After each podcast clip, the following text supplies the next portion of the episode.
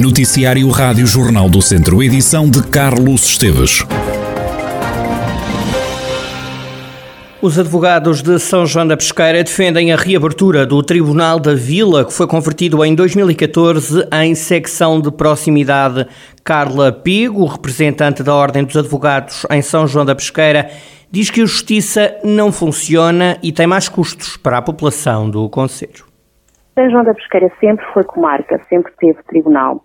Tem uh, um grande número de, de, litígios, principalmente a nível civil, são bastante complicados a nível de, de conteúdo e de matéria a decidir, e o valor dos processos a nível de valor da ação também são significativos. O que é que nos aconteceu com essa lei? Atendendo ao valor das ações, nós acabamos muitas vezes por ter que andar de um lado para os outros Uns processos estão em Lamegos, outros estão em Moimenta da Beira, outros estão em Viseu, o que implica a deslocação a esses vários tribunais, não só de advogados, de juízes, de testemunhas, de partes, de técnicos, de peritos, ou seja, andamos a percorrer um, a comarca, a perder tempo, a perder dinheiro e os juízes também não é benéfico para eles porque são muitas horas de viagem, muita distância, o que significa que esse, esse período também podia estar a ser utilizado em prol da justiça porque eles podiam estar a trabalhar e a dar decisões e não o conseguem fazer.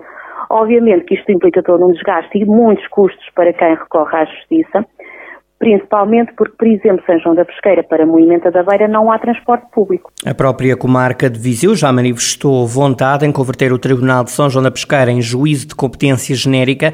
Carla Pico espera que esta decisão seja uma realidade em breve. É um desejo e uma esperança que, que seja para breve. Porquê? Porque até os órgãos de gestão na comarca de Viseu, a nossa juiz-presidente, a doutora Ruth Sobral, o, o senhor procurador, um, o senhor administrador do tribunal, todos eles têm esta consciência que é necessário abrir uh, um juízo de competência genérica em São João da Pesqueira.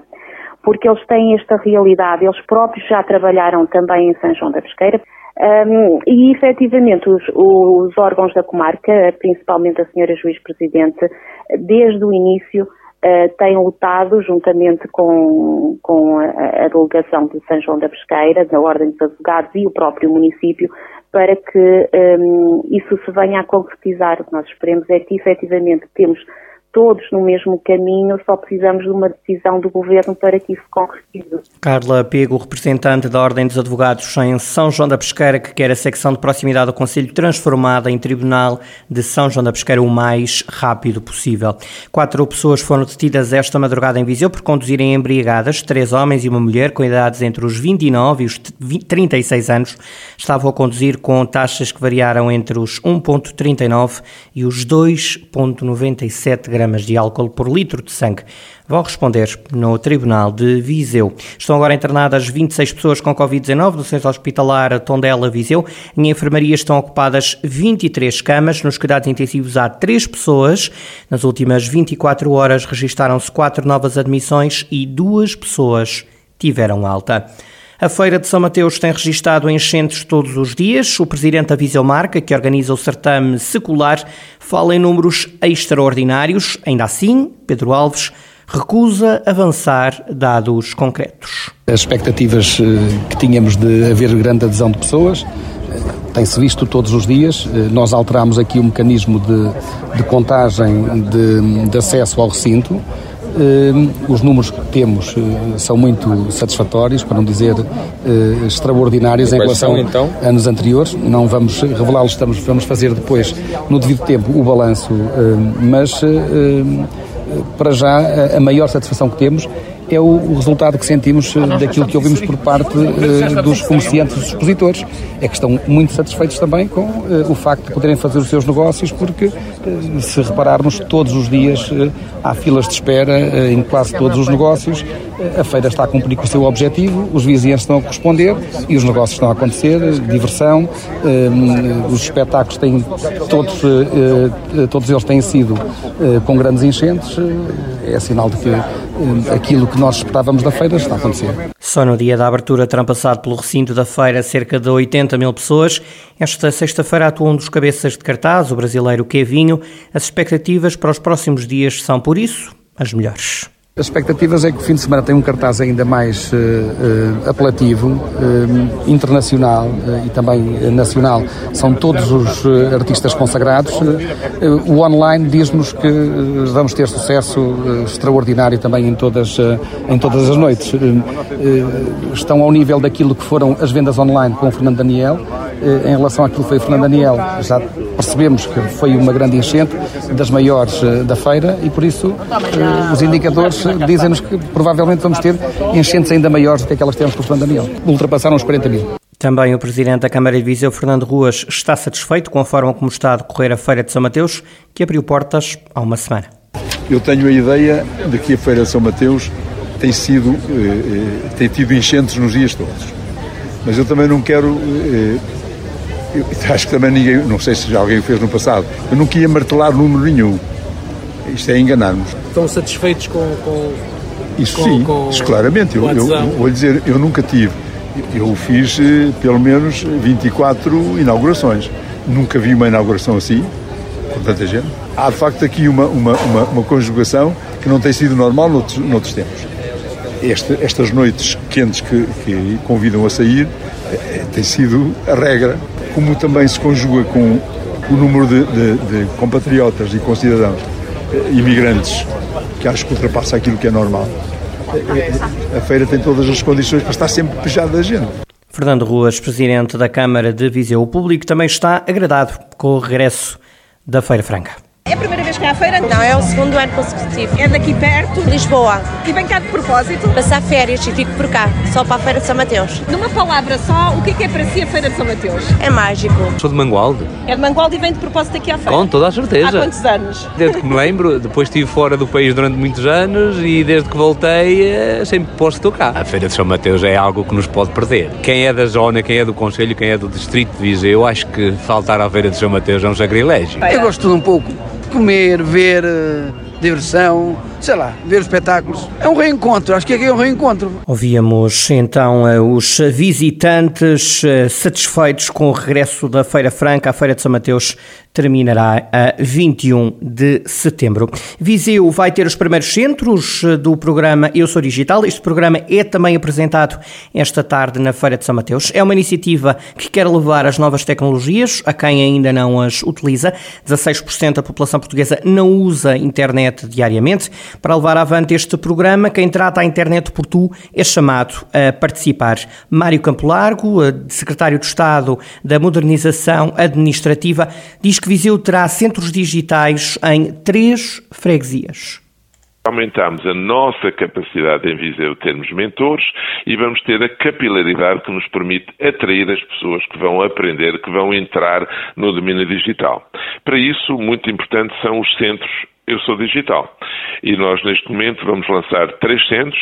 Se for possível, ainda lançaremos mais, mas lançaremos três centros um, em Repeso e São Salvador, na Lourdosa e no Mundão, três destes centros que são muito importantes, porque a partir daqui temos núcleos locais que vão propiciar novas iniciativas do Eu Sou Digital, com mais mentores e com mais pessoas que querem aprender.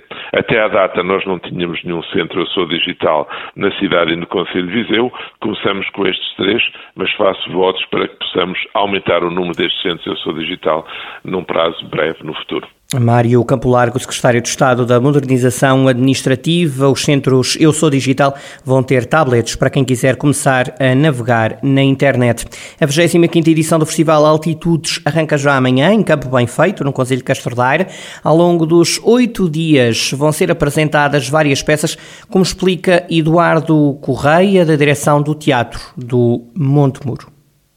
Obviamente que as principais atividades é o teatro, não é? Vamos ter, vamos uh, ter vários espetáculos de várias estruturas, quer portuguesas, quer temos também uma, uma espanhola de Cáceres, que é o Carlique, temos música, temos o ateliê, temos espetáculos direcionados para diferentes segmentos de público, para um pouco mais para a infância, para, para públicos, para famílias e para um pouco mais, mais com mais idade. Obviamente que se pretende desta edição, como todas as outras, é que seja um momento acima de tudo partilha e de festa. Quantas pessoas poderão ser esperadas no Festival Altitudes? Sim, olhando para a história e para aquilo que nos dizem as referências anteriores, os espetáculos vão esgotar todos, ou seja, é, a sala tem 164 lugares, pronto, são sete dias, nove espetáculos, vai ser a lotação máxima na, na, nas instalações do Teatro de Montemuro. Eduardo Correia do Teatro de Montemuro, que promove de 13 a 20 de agosto esta 25ª edição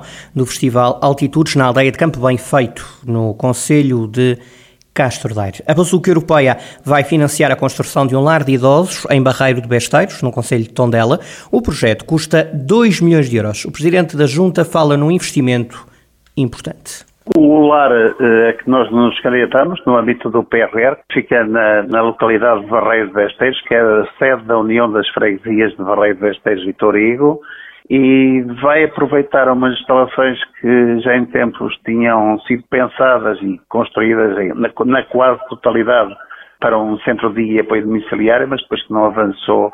E agora vamos aproveitar essas instalações e construir uh, mais, portanto, também é uma obra de grande envergadura para 50 camas e que, que, vai ser muito importante aqui para a nossa União de Freguesias e para, para o Conselho de Tondela e para a região.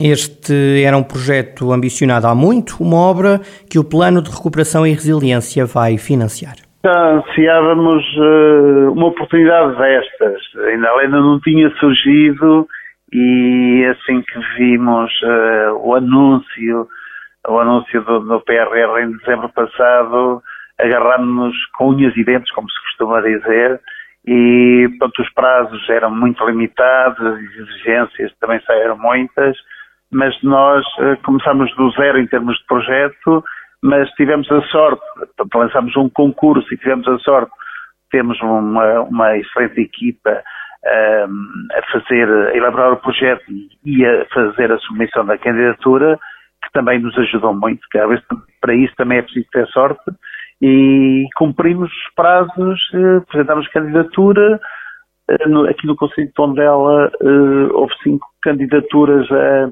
instalações idênticas a estas que nós pretendemos, a nossa foi a primeira a ser aprovada. O projeto vai custar 2 milhões de euros. O valor da comparticipação do PRR é 1 milhão 720 mil euros, sensivelmente. 1 milhão 720 mil euros.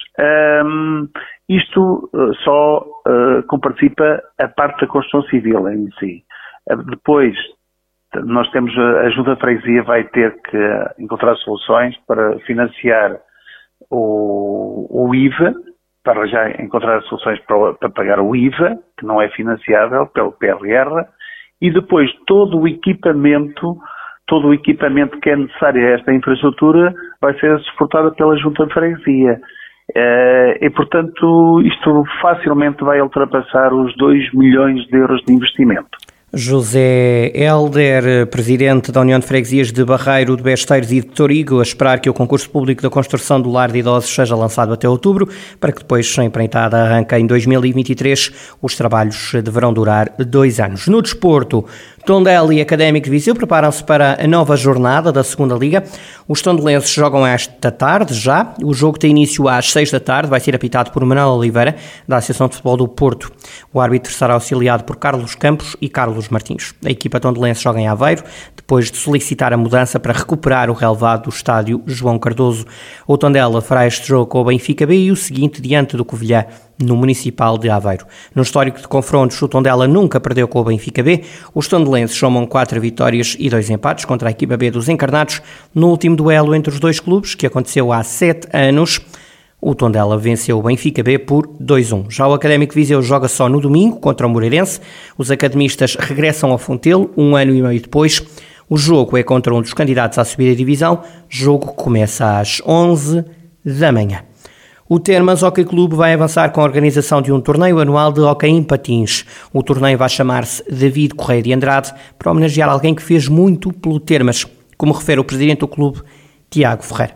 A ideia já estava a ser trabalhada há algum tempo, desde a reativação do hockey patins, na época de 2019, nós já tínhamos a ideia de criar aqui um torneio que fosse que fosse para continuar, que começasse a criar alguma, alguma sequência. Só agora é que houve a oportunidade, pronto, só agora é que conseguimos reunir todas as, as condições para começar a trabalhar nesse torneio. Esta, esta época vai ser a, a primeira edição. Escolheram David Correia de Andrade, porquê? Por ter sido um dos nossos fundadores e um homem que significa, significa é o Termas Hockey Clube. O Sr. David já não está entre nós, infelizmente há alguns, alguns, alguns anos, mas, mas foi uma pessoa que desenvolveu muito o clube e viveu muito o clube e daí eh, ser, ser a nossa referência. O pavilhão tem o seu nome, em sua homenagem, este torneio, e acho que todas as homenagens são poucas para alguém que tanto ao clube. David Correia de Andrade, é assim que se vai chamar o torneio, que vai ajudar a economia local.